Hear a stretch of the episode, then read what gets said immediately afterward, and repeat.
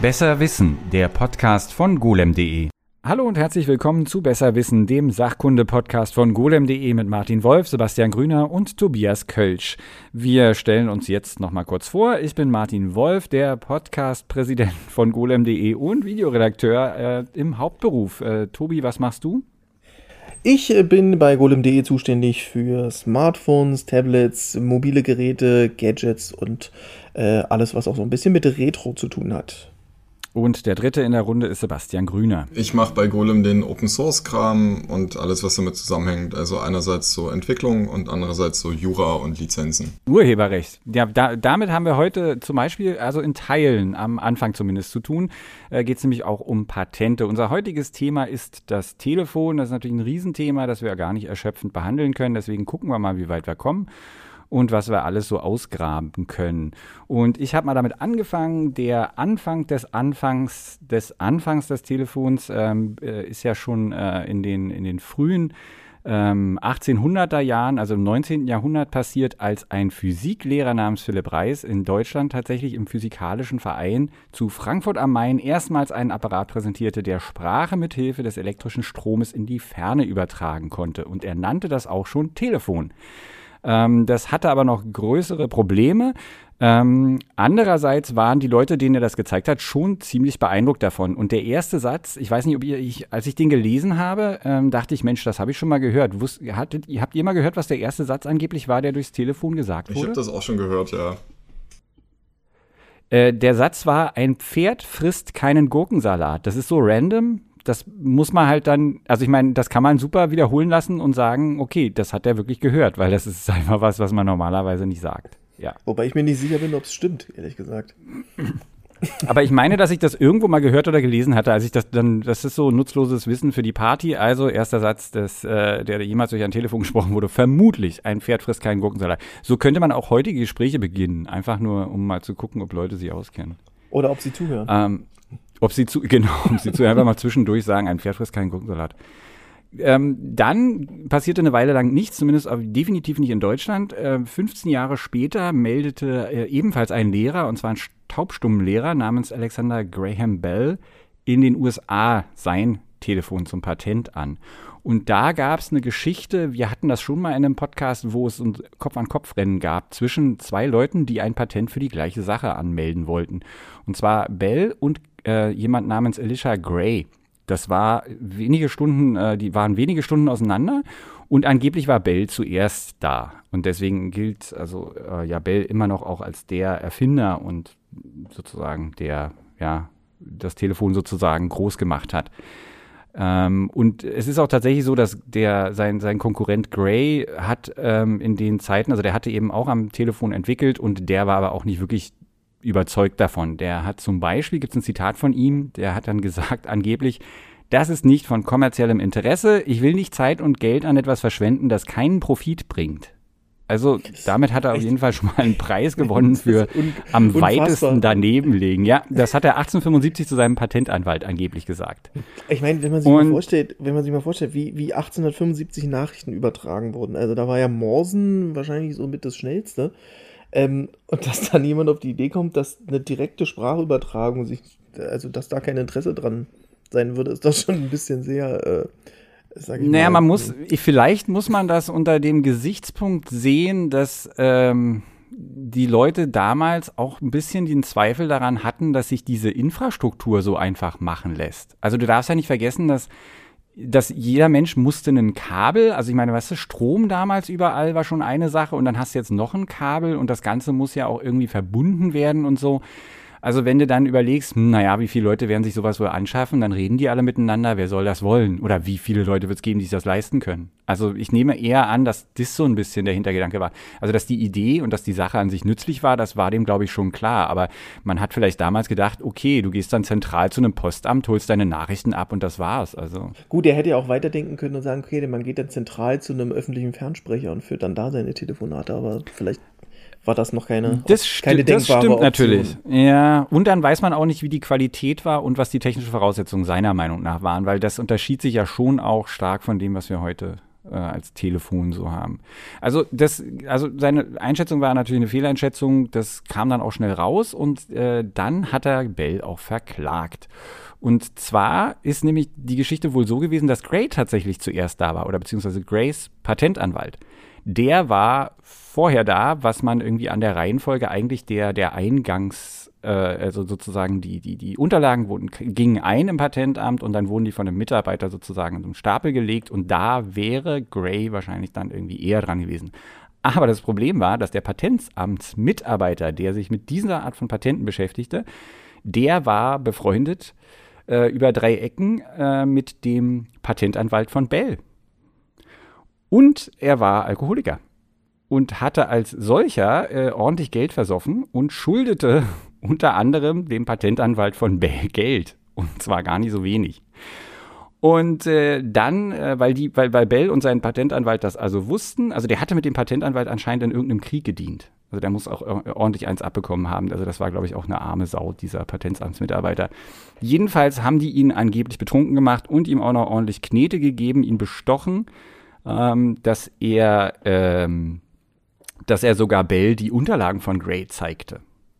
Also der hat die beiden Sachen gesehen und dachte sich, Mann, ey, das ist hier aber eine Sache, das wird ihn bestimmt interessieren, da ist was drin für mich. Und dann hat er irgendwie offenbar, ja, hat er den äh, schon, die Unterlagen schon, gezeigt. Schon schon, schon durchaus faszinierend, dass so diese, diese, diese, diese, diese, sag ich mal, Lichtgestalten äh, äh, oder einige dieser Lichtgestalten äh, äh, an Erfindern halt offensichtlich, offensichtlich ziemlich schlechte Menschen gewesen sind. Also ich meine, ähm, das ist ja jetzt äh, tatsächlich. Ja, nimmst du nicht Und an, wenn ich ne? so, von so wenn ich so, wenn ich so an Edison denke, also der war ja jetzt ja. Äh, ja. auch nicht so. Auch kein Kind von ähm, Traurigkeit. Kein Kind von Traurigkeit, auch war ja, ey. Ja, also das ist mit dem Bell, das ist tatsächlich, also der, ich meine, du hörst halt so, oh, Taubstummlehrer und hat das Telefon erfunden. Ich meine, das fügt sich natürlich alles toll zusammen, aber ja, also anscheinend war das gar nicht so. Das war ein riesiger, das war ein Skandal und ein großer Prozess. Ähm, ja, und trotzdem gilt Bell immer noch als der Erfinder. So, 1881 endlich. Also wir reden hier über die Zeit ähm, 1875 1881 wurden äh, in Deutschland, in Berlin und in Mühlhausen erste Ortsvermittlungsstellen für Telefongespräche eingerichtet. Dann darf man mal nicht vergessen, in, zu dem Zeitpunkt ähm, gab es in den USA in fast allen Städten über 15.000 Einwohner ein Telefonnetz. Und da wurde gerade erst in Berlin die erste Fernsprechvermittlungsstelle in Deutschland mit sagenhaften acht Teilnehmern versuchsweise in Betrieb genommen. Ja also wie schnell das dann durchaus ja. Parallelen, Parallelen zu heute mit der Digitalisierung. Also, da sind wir ja. jetzt ähm, aber auch nicht an der vordersten Speerspitze, sage ich mal. Ja, also genau, dann das ging dann äh, weiter. Also äh, im Jahr 1910 gab es dann schon äh, weltweit 10 Millionen Fernsprecher und in Deutschland war es fast eine Million. Und 1930 gab es dann schon 3,2 Millionen Telefonanschlüsse in Deutschland. Und ähm, wenig später waren die USA wieder vorn dran, und zwar 1946 telefonierte ein Mann in St. Louis, St. Louis, Tobi, sag was? St. Louis. St. Louis? St. Louis. St. Louis? Nein, in den USA? Saint, ja, irgendwann mal St. Louis, aber jetzt St. Louis. äh, telefonierte jemand in den USA, ein Mann, äh, äh, erstmals aus seinem Auto heraus. Also 46, das erste Mobiltelefonat. Aber der hat die Telefonnummer nicht selber gewählt, weil das frühe Mobilfunknetz war eher eine Funkstrecke. Also da das ist auch, halt irgendwie. Das ist auch über, weiß nicht, 50 Jahre oder so, ja, 40 so geblieben. Also ich weiß irgendwie. Äh, ja, ne? Äh, also so das, was war das, das B-Netz oder so?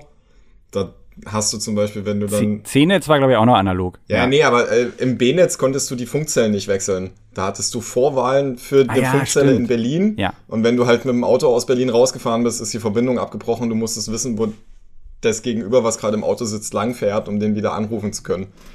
Also das war ist eine Technik, die sich lange einfach nicht durchgesetzt hat, weil sie nicht praktikabel war. Ganz einfach.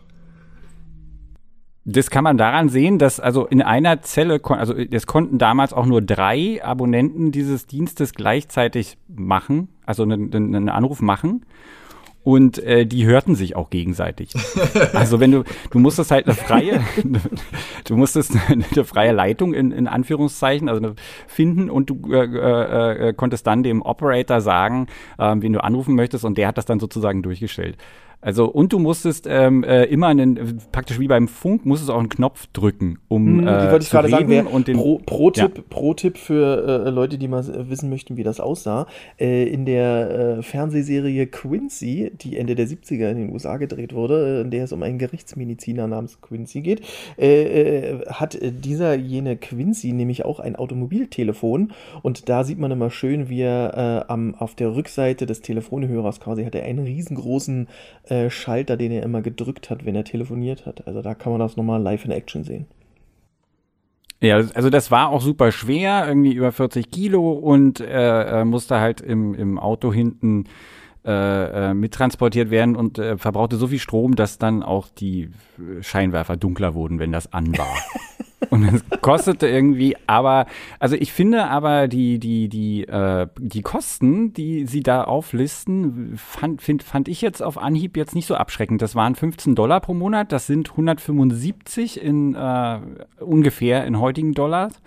Und ähm, pro Anruf wurde bezahlt und äh, zwar knapp unter 5 Dollar in heutigen Dollars. Finde ich jetzt, meine Güte, dafür, dass man es aus dem Auto machen kann. Ja gut, ich sag mal, für äh notwendige Sachen, ja, um jetzt äh, um mal schnell nur mal anzurufen, um zu quatschen, ja. vielleicht eher nicht, aber naja, gut. Na, wieso, wenn du pro Anruf bezahlst? Ich meine, gut, irgendwann ist, der, ist die Batterie von deinem Auto leer. Ja. du musst halt während des Fahrens telefonieren. Nach zehn Minuten. Genau, und es gab halt äh, dann, das ging halt auch so weiter bis in die 80er und AT&T, also die US, äh, der, der Nachfolger von Bell, da gab es ja auch noch irgendwie, das ist auch eine spannende Geschichte, wie AT&T zustande kam und Bell zerschlagen wurde und alles. Ähm, die äh, haben 1983 vorhergesagt, dass es wahrscheinlich um die 900.000 Teilnehmerinnen und Teilnehmer in den USA im Jahr 2000 geben wird am Mobilfunknetz. Das war aber schon 87 der Fall und im Jahr 2000 waren es 109 Millionen. Also, also jeder in den USA. So. Ja. Jeder, der ein Telefon ja. halten konnte. Ja. Na, war das nicht mal, äh, gab's, gibt's nicht, gab's nicht mal Studien, dass, ich meine, es war Italien, wo es äh, mehr äh, Handynutzer registrierte oder registrierte Handys gibt als, äh, äh, sag ich mal, Einwohner, die fähig sind, ein Handy zu halten. Weil halt sehr viele Leute halt mehr als eins haben. Das fand ich auch immer sehr Ja, ich meine, heutzutage, ja, also heutzutage heute ja jeder auch, hat doch noch irgendwelche Telefone in den Schubladen. Heute gibt es ja auch einfach mehr, deutlich mehr SIM-Karten in Benutzung als ja Menschen, die ein Telefon halten können oder es benutzen. Hier machen wir mal einen kurzen Cut und äh, mir ist nämlich eingefallen, dass ich mal überlegt habe, wann ich mein erstes Telefon hatte, schrägstrich wir unser erstes Telefon hatten. Und da würde mich auch mal interessieren, wie es bei euch war. Also ich meine, ich bin ja in der DDR groß geworden. Wir hatten kein Telefon bis zur Wende. Also äh, das kam tatsächlich, wir hatten irgendwie eins beantragt, das da zog sich so zehn Jahre hin, also das haben mir meine Eltern dann erzählt. Ähm, und äh, das passierte aber nicht und dann kam die Wende und dann ging es halt relativ schnell. Dann hatten wir tatsächlich irgendwie schon 1990 plötzlich ähm, einen Telefonanschluss und dann hing ein Telefon äh, im Flur und meine Eltern fanden es nicht so besonders toll, dass ich mit dem Nachbar, mit dem befreundeten Nachbarsjungen halt telefoniert habe. Statt also, rauszugehen. Meine, wir hätten ja auch einfach. Ja, eben, hättest ja rübergehen können, ja. klingeln. So. Naja, wir, also wir haben nicht telefoniert im Sinne von, dass wir stundenlang da saßen, obwohl das haben wir auch gemacht. Aber wir haben uns dann eher verabredet oder sowas. Aber ich meine, das kann man, also ich glaube, das hatten wir in einer anderen Podcast-Folge, das führte dann dazu, dass wir CB-Funkgeräte anschafften, weil unsere Eltern das nicht mehr gut fanden, weil damals musste man ja pro Minute bezahlen. Und äh, das Telefon, wenn es im Flur steht, ist natürlich auch dann eine recht soziale Sache, wenn man dann mit anderen Leuten telefoniert. Also es, das hing auch an der Wand, es gab keinen Stuhl. Also es sollte nicht dazu einladen, dass man es irgendwie wirklich benutzt. Ich glaube, die dachten, dass man mal vielleicht irgendwann 110 anrufen muss. Also ja, aber Tobi, ihr, ihr in, in West-Berlin, ihr hattet doch vorher schon Telefon, Ja, selbstverständlich. Oder? Also äh, ich bin 1981 geboren und hatte äh, mit meiner Geburt ein Telefon, weil meine Eltern natürlich schon äh, eins hatten. Das war halt äh, durchaus Standard. Ich meine, es gab auch durchaus in Westdeutschland noch, glaube ich, auch bis in die 70er äh, Haushalte ohne Telefon. Ähm, aber wir haben äh, immer eins gehabt und äh, wir hatten eine Telefonnummer, aber sogar zwei Telefone, weil wir eine relativ große Altbauwohnung hatten. Da hatten wir oh. eins im Wohnzimmer und eins hinten am anderen Ende der Wohnung in der Küche. Das hat dann immer mein Bruder sehr gerne benutzt, ähm, weil er das dann immer in sein Zimmer getragen hat, was quasi neben der Küche war. Und ähm, bei uns war das ja noch so, zu äh, Zeiten von Westberlin wurde ja in Westberlin nicht äh, nach Minute gezahlt, sondern pro Anruf. Ich meine, das waren 10 Pfennig pro Anruf und dann konnte man so lange telefonieren, wie man wollte.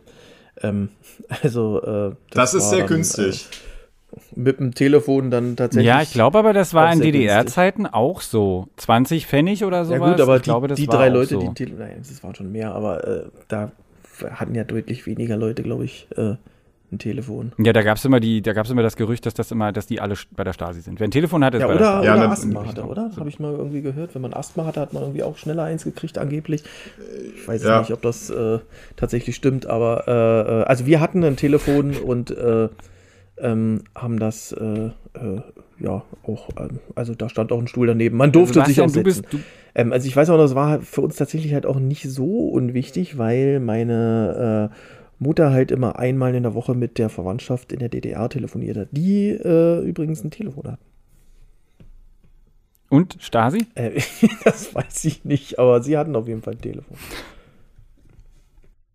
Sebastian, ihr hattet, äh, äh du bist ja nach der Wende mehr oder minder groß geworden.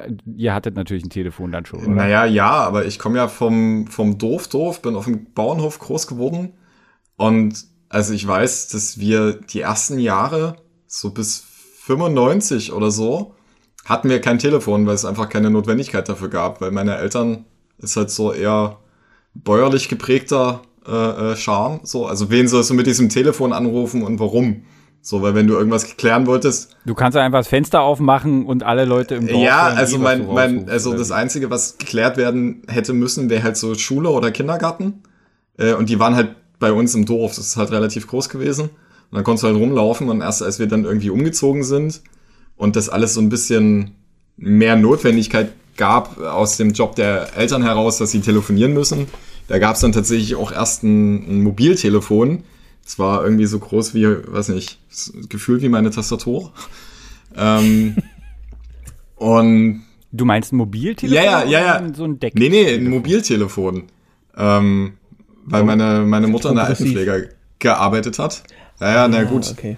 Und ähm, dann passiert das schnell mal, dass man tatsächlich verfügbar sein muss. Ähm, und da gab es dann relativ schnell ein Mobiltelefon für sie und ja, dann hatten wir damit dann halt auch irgendwann ein Festnetztelefon. Aber das war dann ganz lang auch so, dass das halt erstmal im, im Floor an der Dose stand. Das war auch sehr witzig. Ähm, und mein erstes eigenes also es musste ja immer, musste immer am Strom hängen, damit die Batterie nicht ja, alle ist. Mein erstes eigenes Telefon war dann das Nokia 3310 oder so, halt dieses Standard. Äh, äh, Handy. Das hatte ich dann aber schon. Du, du rechnest schon gar nicht mehr in, in, in, in normalen Telefonen, ne? Dein Telefon war tatsächlich dann gleich ein Mobiltelefon. Ja. Ich kann dich noch, also, ich, weil, ich mache noch, den, ich mach noch den Unterschied zwischen Wählscheibentelefon und äh, Telefon mit Tasten. Also Festnetz. Ja, ja so, so, so alt ja bin ich ja nicht. Also das ist Freude der, äh, Freude der späten Geburt. Also kein Scheiß. Also die Wählscheibentelefone kenne ich tatsächlich nur vom Angucken. So. Wir hatten auch äh, gleich eins mit ähm, Tasten. Äh, also weil in den 90ern war das schon üblich, dass du Tasten hattest. Allerdings hatte das kein Tonwahlverfahren. Also du hast halt draufgedrückt und es hat immer noch klack, klack, klack, klack, klack gemacht aber halt so. Und ich weiß auch noch, ein Freund von mir, da hatten die Eltern ein Telefon gekauft, das abschließbar war. Ganz fantastische Idee. Das, das konntest halt, assi, ey. konntest du halt, glaube ich, konntest irgendwie abschließen und ich meine, dass man irgendwie Notrufe absetzen konnte. Und das Ding war, irrs, also war irrsinnig teuer, du konntest sie auch nicht kaufen, du hast sie ja gemietet von der Deutschen Post. Ne? Du hast ja, du, der, die, die, die, die äh, Hoheit der Deutschen Post endete ja nicht an der Dose. Alles, was du da angeschlossen hast, musste von der Deutschen Post zertifiziert und äh, dir äh, gegeben werden. Und du hast, hatten wir nicht irgendwann auch eine News darüber, dass Leute immer noch für ihre Telefone Miete bezahlen? Ja, ja, also das, meine, das gab's ja. Ja, ja. Äh, so Altverträge, die die Telekom einfach mitschleppt. Fantastisch. Also ich kann mich noch dran, ich kann mich noch dran erinnern, dass meine, meine Eltern, wenn sie äh, äh, irgendwie jemanden schnell anrufen wollten, bei dem Wählscheibentelefon dann auch immer bei den, bei den Nummern nicht gewartet haben, bis die Wählscheibe von selbst zurückgegangen ist, sondern den Finger in dem Loch gelassen und so das wieder so zurückgedreht haben. Das ging dann quasi schneller. Ja. Ähm, weil ansonsten. Das ist, das ist eine, eine sehr gute Überleitung, Tobi, zu dem, wie so ein Telefon, also wie auch die Vermittlung äh, äh, bei den Telefonen ursprünglich funktionierte. Und zwar ganz am Anfang ähm, war das natürlich mit einer Handvermittlung. Also sprich, man hob den Telefonhörer ab und dann gab es äh, auf der anderen Seite einen sogenannten Klappenschrank. Und da wurde, wenn man also den Telefonhörer abgenommen hat, dann wurde da ein, äh, äh, ging da halt äh, sozusagen Strom durch. Deswegen hatte man am Anfang auch diese Dinger, äh, mit denen man kurbeln musste. Ne? Da hat man dann sozusagen äh, das, das, aufgebaut, die, den Sebastian, hilf mir. Ist das, was ist das dann? du baust, nee, du halt eine Verbindung, genau. Also genau, du legst halt die Leitung im Prinzip unter Strom. Ähm, weil genau. eine externe Stromversorgung gab es ja zu der Zeit noch nicht. So, und dann, genau. und dann kommt dann da diese, äh, ja, kommt der Strom am anderen Ende an und äh, verursacht etwas. Ein und am anderen Ende, genau, steht nämlich ein Klappenschrank. Und der heißt tatsächlich so, weil halt eine Klappe hochging, wenn du gekurbelt hast. Und da waren dann Steckverbindungen drunter. Und dann ging halt äh, jemand am anderen Ende äh, an den Apparat in der Vermittlung. Sebastian, komm, wir machen das jetzt einmal. Es gibt nämlich dann einen, ähm, eine, eine, der, der, der Gesprächsablauf mit dem, mit der Person, die vermittelte, war vorgeschrieben von der Reichstelegrafenverwaltung. Ich spiele mal das Amt. Natürlich, wir, wir sind in Deutschland, natürlich ist das genau. vorgeschrieben. Genau, Sebastian, du Ablauf. hast ja das Skript offen. Ich bin das Amt, du bist bitte der Teilnehmer. Ja, also Sebastian macht jetzt äh, Kurbel, Kurbel, Kurbel.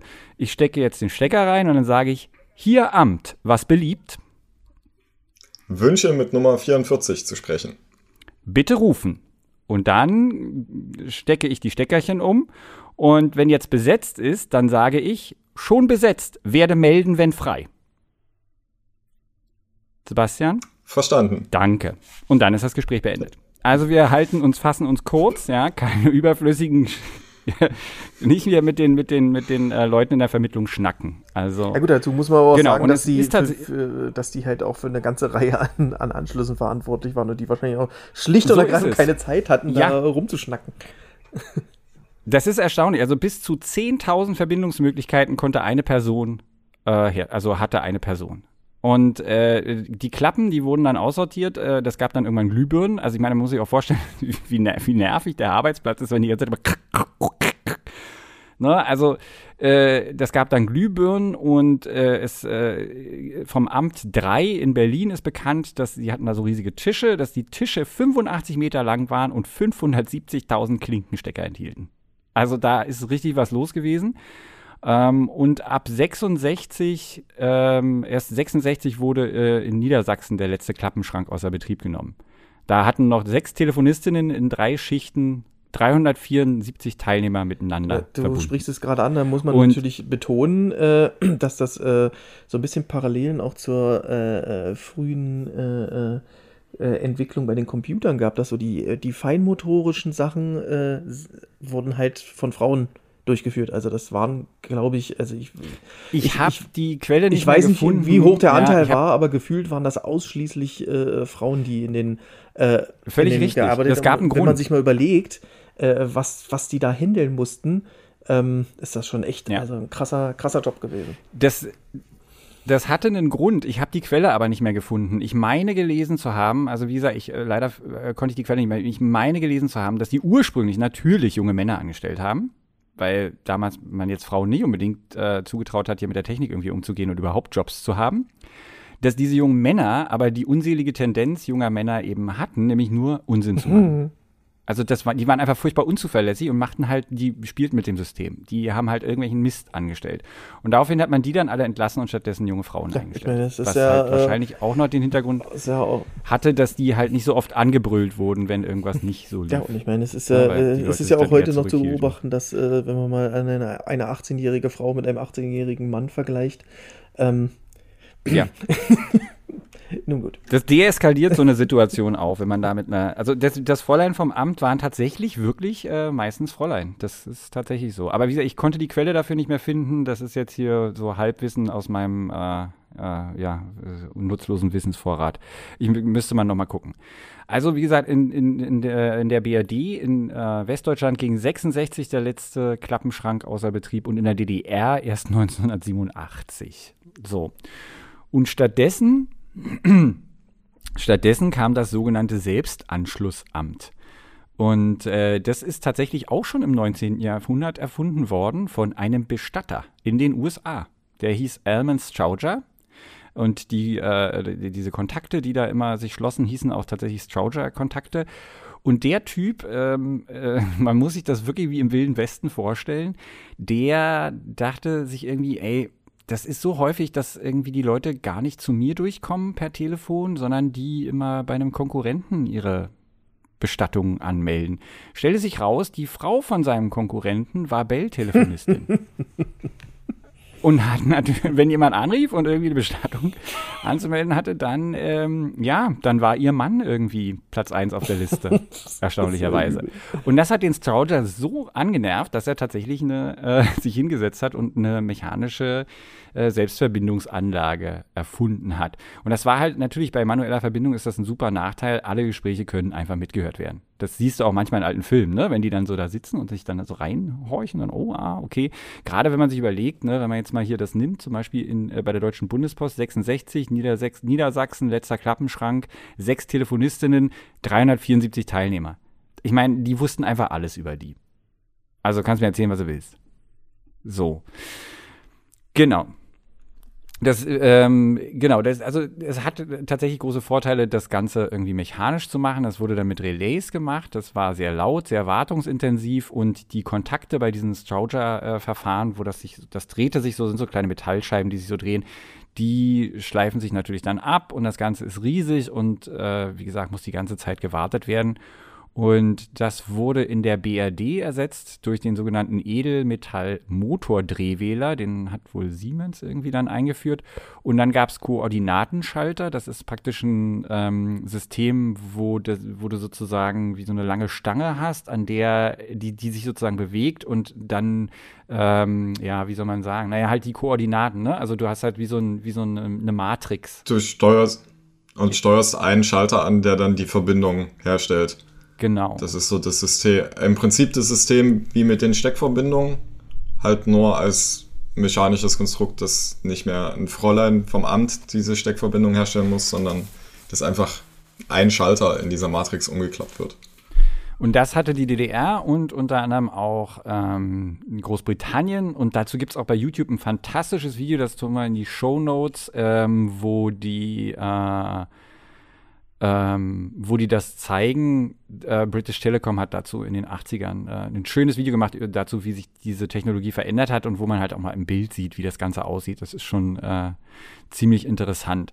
Das war natürlich dann eben kleiner und leichter zu warten. Und was aber auch der Fall war, damals im Gegensatz zu heute, wussten wenig Leute, wie das funktioniert. Also das war äh, mehr oder minder ja, Geheimwissen. Also wer da mitarbeitete, der wusste das, alle anderen wussten es nicht. Was dann die ersten tatsächlich äh, Telefonhacker auf den Plan rief. Ähm, und das Telefonhacking hieß Freaking mit PH für Phone, also P-H-E-A-A-K-I-N-G, Freaking. Und einer der berühmtesten Freaker, den, den dürftest du auch kennen, Tobi, Captain Crunch. Mhm. Kennst Kenn du den? Das, der, der hatte, der hat äh, äh, herausgefunden, dass eine ähm, Pfeife, die einer Cornflakes-Packung der Marke Captain Crunch beigelegt war, genau den 2600 Hertz Ton erzeugte, der dem System vorgaukelte, dass aufgelegt wurde. Also dem Telefonsystem. Und da aber nicht wirklich aufgelegt wurde, bestand die Leitung weiterhin und man konnte sich kostenlos irgendwo hinwählen, was die Leute dann häufig und gerne taten. Was man äh, dazu wissen muss, dass äh, besonders Ferngespräche in den USA äh, äh bis in die 90er, glaube ich, einfach unglaublich teuer waren. Also ähm, ja. da war diese, diese, diese, diese, diese Pfeife aus der Cornflakes-Packung, äh, war natürlich höchstgradig illegal, aber hat natürlich eine Menge Geld gespart, weil äh, das waren, das waren sinnvolle Investitionen. Ich habe gerade letztens irgendwo ein Video gesehen, irgendwie von, von, von Seattle nach Washington. Ich, ich, krieg's, ich kann mich nicht mehr genau erinnern, das war so im Bereich von 5 Dollar und das war so Ende der 70er, wo 5 Dollar auch nochmal deutlich mehr wert waren pro Minute. Ähm, also das war unglaublich teuer. Und äh, die Hacker organisieren. Also das Interessante. Ja. Also das Interessante daran ist, also ATT als Monopolist, die konnten dagegen ja nichts machen. Also die, die Freaker haben halt veröffentlicht, wie das funktioniert. Die Pfeifen konntest du halt aus der Cornflakes-Packung holen oder dir dann selber bauen, weil du ja wusstest, du brauchst die 2,6 Kilohertz.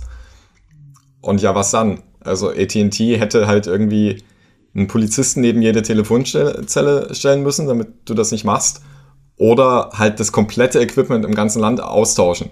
So, weil wenn du irgendwie zwei Vermittlungsschnellen hast, wo du weißt, okay, da geht das noch, dann rufst du halt irgendwie erst da an, ähm, legst dann über den Ton auf und lässt sich anders weiter wählen.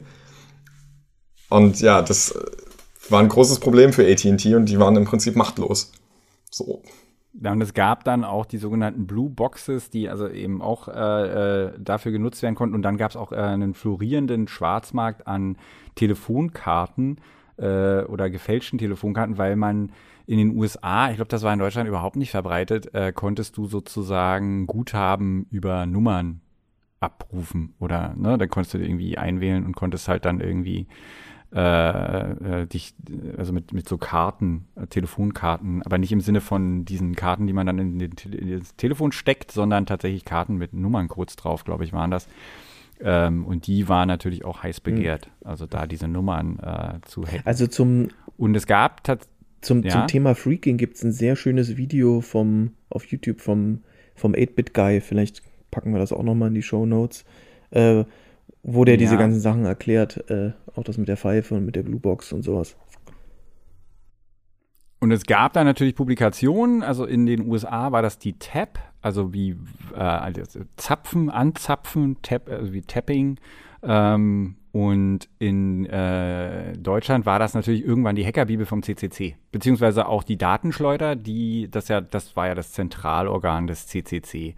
Und da gab es dann auch immer ja, entsprechende Ratschläge, natürlich immer mit Disclaimern. Also wir rufen hier nicht dazu auf, äh, das Gesetz zu brechen, aber ne, rein aus informativen Zwecken ähm, erklären wir hier mal, wie das geht. Und ähm, das, also da sind auch, ich, ich zitiere mal aus der Hackerbibel, Telefonfreaks gibt es schon so lange es das Telefon gibt. Ich erinnere nur an Ratschläge bei Telefonzellen mit schrägem Geldeinwurf, eine bestimmte Kombination von Groschen und 50ern einzuwerfen, da diese die Gewichtsverteilung, den Geld-, Wiege- und Schluckmechanismus beklemmt. Telefonieren ohne nachzuwerfen. Ein Faustschlag als Reset. Die Post nennt das atypisches Nutzerverhalten. Also atypisches Nutzerverhalten war tatsächlich irgendwie in der, in der Hacker-Szene äh, glaube ich, genau das, was die Leute äh, äh gerne wollten. Dann gab es noch einen anderen Tipp. Postintern kann man mit der Doppelnull, die aus elf Pulsen äh, besteht, wählen und die übliche Wählscheibe hat aber nur zehn Löcher. Wenn man aber mit der Gabel tackert, dann kann man natürlich auch elf machen. Dann kannst du halt intern. Also so konnte man auch das vorhin bereits erwähnte Telefon äh, meines Freundes, also der Eltern meines Freundes natürlich überlisten. Also die, das Telefon war zwar gesperrt, aber nicht die Gabel. Also man konnte nicht mehr, man konnte nichts tippen, aber da die Gabel nicht gesperrt war, konnte man durch Klackern sich natürlich überall hin verbinden. Ohne dass jemand was dagegen tun konnte. Ähm, dann habe ich noch ein, äh, einen zweiten, äh, zweites Zitat aus der Hackerbibel, wo jemand äh, beschreibt, wie er sein Modem, äh, das nicht post zugelassen ist, an äh, seinem Telefonanschluss betreibt. Weil das war tatsächlich auch, äh, das haben die auch wirklich stark verfolgt, wenn man also sein eigenes Modem, was man von irgendwoher hatte, da einfach ranklemmte. Der CCC hat in den 80ern auch tatsächlich eine Bauanleitung für ein Modem veröffentlicht und das Datenklo, das war dann halt so ein Akustikkoppler, war irgendwie auch verbreitet. Und äh, in, in der Hackerbibel schreibt äh, dann jemand als Tipp, Zwei Monate Modembetrieb ohne Offenbarungseid. Mit dem Beginn der Datenübertragung wird sich erst einmal bei der Post beschwert. Und zwar schriftlich darüber, dass laufend Doppelverbindungen auftreten. Daraufhin kommt dann irgendwann ein Posttrupp und prüft eure Leitung. Selbstverständlich habt ihr eure Modems abgeklemmt. Da der Stördienst nichts findet, wird der Fehler im Wählamt vermutet. Nun trifft eure Telefonrechnung ein. Natürlich ist die sehr hoch. Also wird ein Brief an die Rechnungsstelle des Fernmeldeamtes geschrieben. Darin schildert ihr eure Doppelverbindungen. Zitat, ich wähle und plötzlich höre ich da Leute quatschen und zweifelt die Rechnung an. Gebt in dem Schreiben ruhig an, dass ihr mehr telefoniert habt. Akzeptiert in dem Schreiben einen Betrag, der euren späteren Rechnungen gerecht wird. Und so hat man halt versucht, die Post so ein bisschen auszutricksen. Ein bisschen ist gut. Das klingt alles, das klingt alles total nett, finde ich. Also ich weiß, dass. Naja, aber also man, man muss dazu schon auch sagen, also das war damals, also das klingt alles irgendwie nett, aber war im Prinzip halt hochkriminell. Und auch diese, diese Anleitung zum Bau des Datenklos, also dieser Akustikkoppler, ähm, das ist ja tatsächlich auch verfolgt worden, dass man das nicht macht. Ja. So, weil du es einfach nicht durftest und du bist halt in einen, hast im Prinzip in einen hoheitlichen Betrieb eingegriffen. Ja. So, das ist halt irgendwie, es ist für heute völlig unvorstellbar. Recht, recht das empfindliche kann, genau, Strafen. also, ähm, ja. Das war kein Kavaliersdelikt. Es ist, halt, es ist eine, ein Blick in eine andere Zeit, in der tatsächlich das alles stark reglementiert war und in der Telekommunikation tatsächlich aber auch noch nicht so, ich weiß nicht, also ich hatte nicht das Gefühl, als wir damals dieses Telefon hatten, dass das jetzt irgendwie, dass das jetzt Teil der normalen Kommunikation ist. Das ist was Besonderes. Man ruft jemanden an, weil man irgendwie was zu erzählen hat. Du rufst nicht an und quatschst einfach. Das war irgendwie so nicht vorgesehen. Ich glaube, das haben viele Leute damals noch so Ja, gesehen. du konntest, also vor dem Mobilfunk konntest du Leute ja auch nur anrufen, wenn das Gegenüber oder du ungefähr wusstest, dass halt beide zu Hause sind. Ja, stimmt. So. Also ein, einfach mal schnell irgendwo durchrufen und irgendwas abfragen, funktionierte ja nicht. So. Ja, ja. Also. Ja, man, genau. Also ich, also ich weiß, dass. Und damit. Wir hatten noch äh, äh ein Telefon am Ende, äh, also ich war, also ich glaube, warte mal, mein erstes Telefon, mein erstes Mobiltelefon hatte ich seit 1998 und dann eigentlich auch irgendwann kein reguläres Telefon. Ich wollte gerade fragen, äh, ich weiß noch, gerade fragen, wer von euch hat aktuell noch ein Festnetztelefon? Wir haben keins. Sebastian? Also ich benutze keins. Ich weiß irgendwie, als ich zu Hause ausgezogen war, habe ich mir dann doch noch irgendein altes Festnetz an meinen DSL-Anschluss geklemmt damit Oma mich halt auf einer Festnetznummer anrufen kann. Aber das war tatsächlich dann auch nur die Oma, die darauf angerufen hat. Irgendwie so einmal alle zwei oder drei Monate. Äh, für sonst halt nichts. So. Und das ist jetzt aber auch schon seit Jahren abgeklemmt. Seit Oma halt auch ein Mobiltelefon hat und alle anderen auch. Also ich weiß nicht, so Festnetz ist für mich auch nur noch das, was in irgendeinem Büro rumsteht und aber auch da eigentlich nicht mehr benutzt wird. Ich krieg immer einen Schreck, wenn mich jemand im Büro anruft auf dem Festnetztelefon. Ich denke immer, was, was, ist, ja. was ist passiert? Das klingelt und ich da so ungewöhnlich, ungewöhnliches Geräusch denke, was, was ist es? Meistens Kollege Werner ja, vor allem aus äh, Hamburg. ja, ähm, halt auch nach der Pandemie. Also ja, wir hatten so Rufumleitungen auf unsere Privatgeräte, aber da ist ja, also es haben ja die Leute dann doch auch, weil sie selber nicht im Büro waren, dann schon auch alle eher E-Mails geschrieben. Und ich weiß nicht, ich habe jetzt in diesem Jahr vielleicht zwei Anrufe bekommen über die Büroleitung. Also, ja, die hast du umgeroutet, glaub, ja? Meine ist nicht umgeroutet. Ja, ja. ja. auch umgeroutet. Also ich ja, du bist ja von, auch immer von so Agenturen oder sowas schon, ah, ah, schon, schon, öfter mal Anrufe, aber sehr häufig kommen die Anrufe dann aber auch von, von äh, Mobilfunknummern, witzigerweise. Also. Hm. Ja, und also selbst das, also das ist jetzt nicht so, dass du dreimal am Tag telefonierst, Tobi. Das ist vielleicht irgendwie. Ja, ich habe also auch nicht glaub, den so Eindruck, dass äh, Telefonieren heute irgendwie Schwerpunkt ist bei den äh, Mobilfunkanbietern. Also so oft wie Verbindungen äh, äh schlecht sind bzw. abbrechen, habe ich den Eindruck, die wissen, dass sie ihr Geld damit ja eh nicht verdienen können und lassen das so ein bisschen schleifen. Also sowohl die Gesprächsqualität als auch die Verbindungen sind irgendwie eher mau inzwischen. Ja, ah, wobei, da ist ja, ja. Mobilfunk und Festnetz auch nochmal, also das ist ja auch einfach völlig andere Technik. Ja, oft. Die, auf die und gehen wir heute auch sowieso nicht ein, auf die Mobilfunkdinger. Ich wollte nur noch mal sagen, mein letztes richtig cooles Telefon, ich hatte tatsächlich, ich habe mal geschenkt bekommen zum Geburtstag, ein total abgefahrenes Designer-Telefon von einem dänischen Designer, ich glaube, der hat für Bang und Olufsen gearbeitet, das dir den Hörer entgegenstreckte, wenn es Telefon. Das ist sehr. das, also, so ein nutzloser Mist. Das hatte so einen, äh, das war ein schwarzes, ja. sehr flaches und sehr schickes, äh, schlankes äh, äh, Tischtelefon. Und die Idee war, wenn du Batterien reinstecktest der, und das Telefon klingelte, dann hob sich der Hörer an dir entgegen. Und dann konntest du den das so. Das war das Mindeste, was ich von meinem Telefon erwarte. Völlig ja. Wirklich, fand ich so geil. Und ich wusste aber schon, als ich es geschenkt bekam, dachte ich so, schade, du wirst das eigentlich gar nicht mehr so wirklich benutzen, weil ich hatte schon Mobiltelefon und das war so ein bisschen, hm, naja, also was, wann wirst du jemals mit diesem Telefon telefonieren? Und wir hatten tatsächlich in der Wohnung, wir haben eine WG gehabt, in einer sehr großen Altbauwohnung, da hatten wir eine Telefonanlage. Die hat mein Mitbewohner vom Schrott gerettet, weil alles auf ISDN umgestellt wurde. Und das war eine alte Telefonanlage. Und die haben wir dann einfach bei uns eingebaut. Da hatte jedes Zimmer inklusive dem Klo ein eigenes Telefon. Und wir konnten in, in der Wohnung intern telefonieren, aber du konntest natürlich von außen, hast du nur die Hauptnummer erreicht. Also du konntest halt nicht direkt durchwählen. Aber du konntest von überall aus äh, telefonieren. Äh, mit irgendwie vergilbten alten ähm, Tastentelefonen und einer Siemens-Telefonanlage. Sehr spektakulär. Also, ich weiß, will nicht wissen, was die an Strom verbraucht hat. Die hing halt immer im Flur irgendwie in so einem Schrank. Und dann kam ISDN. Habt ihr ISDN noch benutzt? Ja, ich höre Schweigen am also, Ende der Leitung. Ja, also ich, ich nicht wissentlich. Ich weiß es nur von meinem, von meinem Nachbarn. Ähm, die hatten dann ISDN, damit sie mehrere Rufnummern haben können, weil er von zu Hause gearbeitet hat. Und dann gab es dann halt eine Nummer fürs Büro und eine Privatnummer.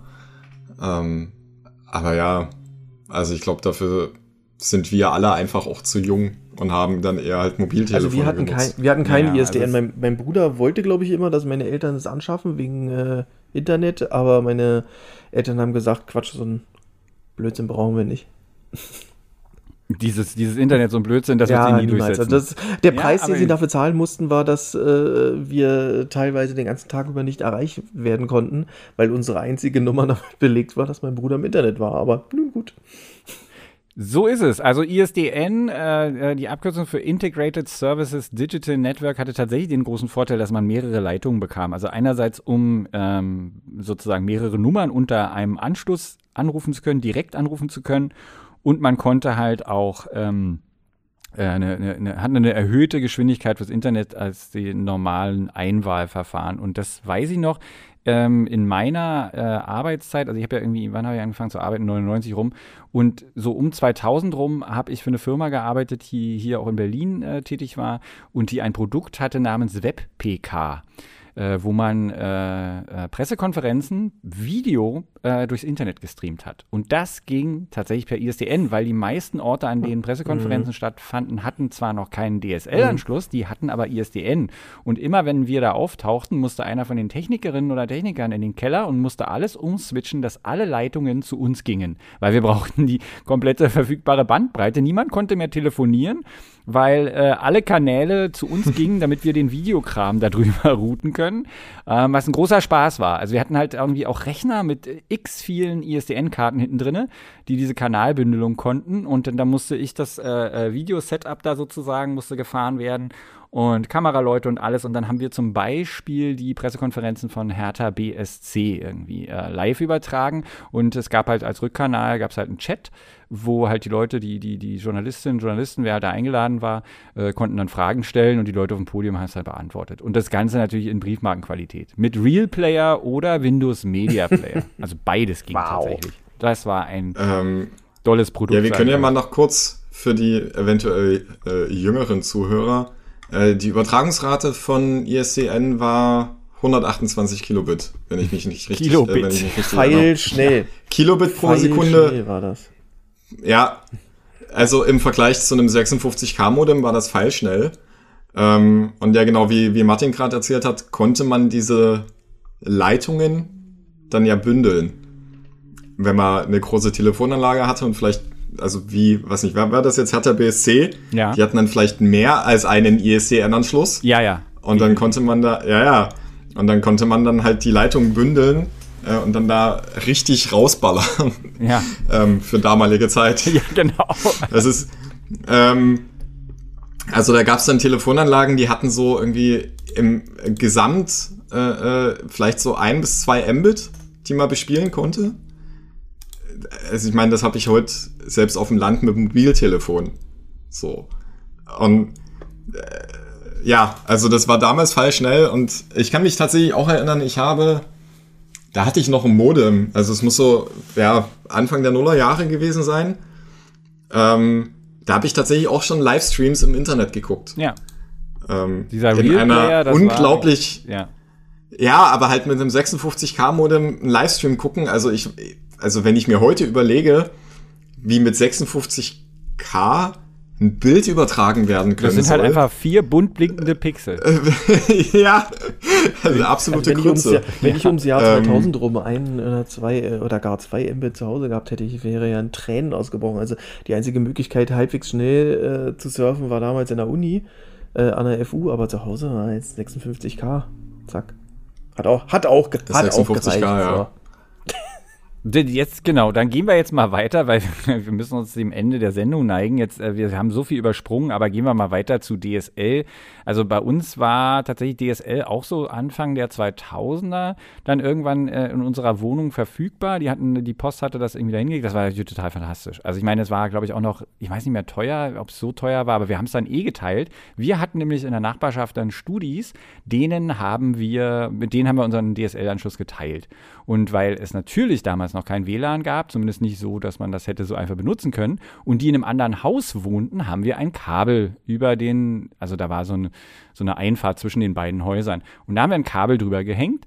Und dann haben die, weil natürlich aber hier Cat 5 Kabel viel zu teuer, ähm, da haben wir, da haben wir den Tokenring gegeben. Also wir hatten noch, aus meiner Tätigkeit beim Fernsehen hatten wir einfach viel Koaxkabel äh, aus Gründen. Und äh, dann haben wir halt einfach ein Koaxkabel darüber gespannt und haben das zu denen gelegt. Und das hatte dann den, den lustigen Lebenseffekt, äh, Nebeneffekt. Also für die war es gut, weil die mussten keine teuren ähm, R45-Netzwerkkarten kaufen und wir mussten nichts krimpen oder so, sondern es gab halt tatsächlich diese billigen Karten, die haben halt so Anschlüsse hinten, die klickt man so rein, das kriegst du halt äh, mit Haushaltsmitteln alles hin. Aber die mussten am Ende terminiert sein. Das heißt, am Ende musste ein Widerstand äh, als Abschluss sein, sonst funktioniert das ganze Netzwerk nicht mehr. Und manchmal haben die Studis, die verplanten, dann halt irgendwelche Kabel gezogen, da hatte niemand mehr Internet bei denen. Also wir haben, wir, wir hatten natürlich bei uns Cat 5 verlegt oder Cat 3 oder was auch immer das damals war, also Cat-Kabel in der Wohnung. Aber äh, die mussten halt, äh, das und, und das äh, Krasseste, was dann passierte irgendwann, war, dass der Blitz in die Leitung einschlug. Also tatsächlich zwischen den beiden Häusern schlug der Blitz in unsere selbst gehängte Leitung ein eines Tages und röstete deren sämtliche Netzwerkkarten. Auf unserer Seite ist nichts passiert, aber bei denen ging der halt einmal komplett durch. Und äh, ja, dann, also zum Glück nichts Schlimmeres passiert, also hat nicht gebrannt und die Rechner waren auch noch funktional und die Karten kosteten auch damals schon nichts mehr, weil niemand mehr irgendwie äh, diese, diese Tokenring-Netzwerkkarten benutzt, da kostet irgendwie 10 Mark oder 20 Mark so ein Ding. Dann mussten die halt alle wieder neue Kabel haben wir neu gezogen, hatten ja noch mehr Cut-Kabel hatten wir ja, äh, Quatsch, äh, Koax-Kabel hatten wir. Genau. Aber ich meine, DSL war schon tatsächlich eine Offenbarung. Das also wann hattet ihr euren ersten DSL-Anschluss? Ich muss dir ganz ehrlich sagen, ich kann mich nicht dran erinnern. Es muss so. Also bei uns, ich vermute mal so um 2002, 2003 vielleicht. Hm. Schätzungsweise. Ja, das kommt hin bei uns. Also ich, Vielleicht auch später. Also ich weiß es noch sehr genau. Also privat war das bei mir tatsächlich erst 2008, Ach, was relativ spät ist. Ich hatte bis, ja, ich hatte bis 2008 das 56K Modem. Das lag einfach daran, dass irgendwann in den 90ern, als das Telefon in das Haus gelegt wurde, ist da irgendwas gebaut worden, wo dann der Provider äh, gemeint hat, so, naja, sie müssten jetzt die Telefonanlage und die Kabel und alles einmal komplett neu legen, äh, damit DSL überhaupt funktionieren könnte. Weil es halt eine komplett alte, schrammelige Analogleitung war, die die hätten verstärken müssen, irgendwo noch äh, Verteiler bauen. Wie gesagt, ich komme ja vom Dorf und da war DSL einfach technisch nicht verfügbar. Und äh, erst als ich dann da weggezogen bin vom Dorf in die Großstadt, ähm, gab es dann echtes DSL. Und ich weiß von den anderen äh, in der Umgebung, die hatten dann äh, DSL über ISDN. Das heißt, die hatten ähm, eine ISDN-Leitung statt einer analogen Telefonleitung. Und es gab dann, oder gibt wahrscheinlich immer noch ein Protokoll, äh, was es möglich macht, über diese ISDN-Vermittlung das DSL-Signal drüber zu schieben. Mhm. Ähm, und dann hast du je, hast du natürlich die, die typischen Geschwindigkeitslimitierungen auch, äh, die du sonst hast. Ähm, aber damit waren dann halt irgendwas so zwischen weiß nicht, 300 Kilobit mal ein Mbit oder so möglich. Je nachdem, wie weit man dann weg war und so. Das hing immer ein bisschen von der, natürlich von der Leitungslänge ab. Ähm, das hattet ihr in der, in der Stadt das Problem wahrscheinlich nie, ähm, nee. dass die Leitungslänge die Geschwindigkeit des DSL-Anschlusses vorgibt. Und bei mir auf dem Dorf ist es halt wirklich so, naja, die nächste Vermittlungsstelle oder Verteilerkasten war halt das alte Postamt in der nächsten Stadt. Und die können dann auch gern mal so acht oder zehn Kilometer weg sein. Und also bei zehn Kilometer Kupferkabel bis ins, Post, äh, ins Postamt, da hast du einfach so viel Dämpfung, dass das DSL-Signal nicht mehr durchkommt. So, und also das hatte die Anfang der Nullerjahre, hatte, haben die Mobilfunkprovider, würde ich jetzt mal böse behaupten, sich einfach mit der UMTS-Versteigerung äh, einfach so überhoben, dass sie auf dem Dorf nicht in Festnetz investieren wollten oder konnten, weil das Geld dafür einmal nicht da war, weil ein Dorf mit 40 Anschlüssen äh, dafür einen Verteilerkasten bauen und dann noch einbauen und noch einbauen müssen, damit du immer Verstärker hast, um diese acht Kilometer zu überbrücken. Ähm, das hat sich damals einfach nicht gelohnt und ist jetzt tatsächlich jetzt erst so die letzten, naja, zehn, zehn Jahre so langsam tatsächlich das Festnetz ausgebaut worden, wie ich es aus der Stadt kenne. So dass du halt wirklich einen Verteilerkasten in jedem Dorf hast, der das Signal verstärkt, dass du DSL-Anschlüsse hast, äh, aber das ist teilweise immer noch sehr grottig. So, Damit, also, Sebastian, hast du einen wunderschönen Bogen geschlagen zu unserem Anfang, äh, nämlich der, der Aussage von äh, Gray, der nicht Geld und Zeit an was verschwenden will, was keinen Profit bringt.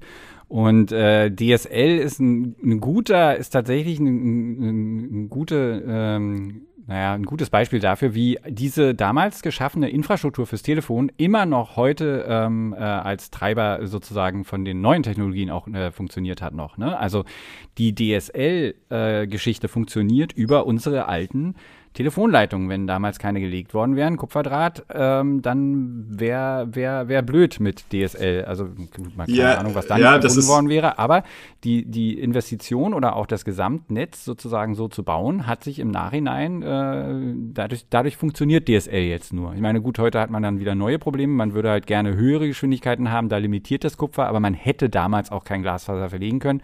Und ich erinnere auch noch daran, dass das Glasfaser, was in den 90ern verlegt wurde, offenbar so mistig war, dass das inzwischen auch eingetrübt ist und sowieso das, auch nicht mehr funktioniert. Ne? Ja, na, das war im, im Osten, das ist noch eine kleine Anekdote, da gab es so Testnetze von einer bestimmten Glasfasertechnik, die nichts mit dem zu tun hatte, was Glasfaser heute ist. Und da sind die extrem schnell an Limitierungen gekommen. Ähm, hat dann zwar Übertragungsraten von zwei bis vier Mbit oder so, aber je mehr Teilnehmer du hattest, umso schlechter wurde dann die Leitungsqualität. Da gab es ein, also man konnte das dann auch nicht weiter ausbauen. Und das Kupfer konntest du halt, je näher du an die, an das, an die Anschlussdose ranrückst mit dem verstärkten Signal, umso länger kannst du das Kupfer halt benutzen. Und bei mir hier in Berlin, in dem Altbau ist es so, dass die Kupferkabel im Haus, ähm, die sind nicht im Haus verlegt, sondern einfach außen an der Wand. Also das heißt, es geht unten ein Kabelbündel durch den Eingang und dann geht das offen an der Hauswand lang und dann ist von außen in die Hauswand reingebohrt worden, um das äh, die Kupferader durchzulegen. Ich habe die im Vermieter mal gefragt, das wissen die auch nicht mehr, aber das muss so Ende der 70er, Anfang der 80er passiert sein. Ähm, und da hängt auch noch so ein Postkasten der ist mittlerweile grau und vergilbt. Ähm, und darüber habe ich jetzt äh, 200 Mbit VDSL. Über eine, so ja, kann es gehen. 45 Jahre alte Kupfer, Kupferleitung. Das, das hätten die sich da damals nicht nee. gedacht. Nein, hätten sie nicht. So, damit äh, beenden wir diesen kurzen Ausflug in die Geschichte des Telefons, der natürlich äh, alles andere als vollständig ist, also halt höchstens anekdotisch, wie äh, bestimmt jeder, jeder jedem Zuhörenden aufgefallen sein dürfte. Vielen Dank, ähm, Sebastian Grüner und Tobias Kölsch. Ich mache am Ende noch den Werbeblock in eigener Sache. Lest aktuelle Nachrichten zu IT und Technologie auf golem.de und wer uns Anregungen für Themen und Kritik zukommen lassen will, kann das an podcast.golem.de schicken. Auf Wiederhören von Martin Wolf. Tschüss. Ciao.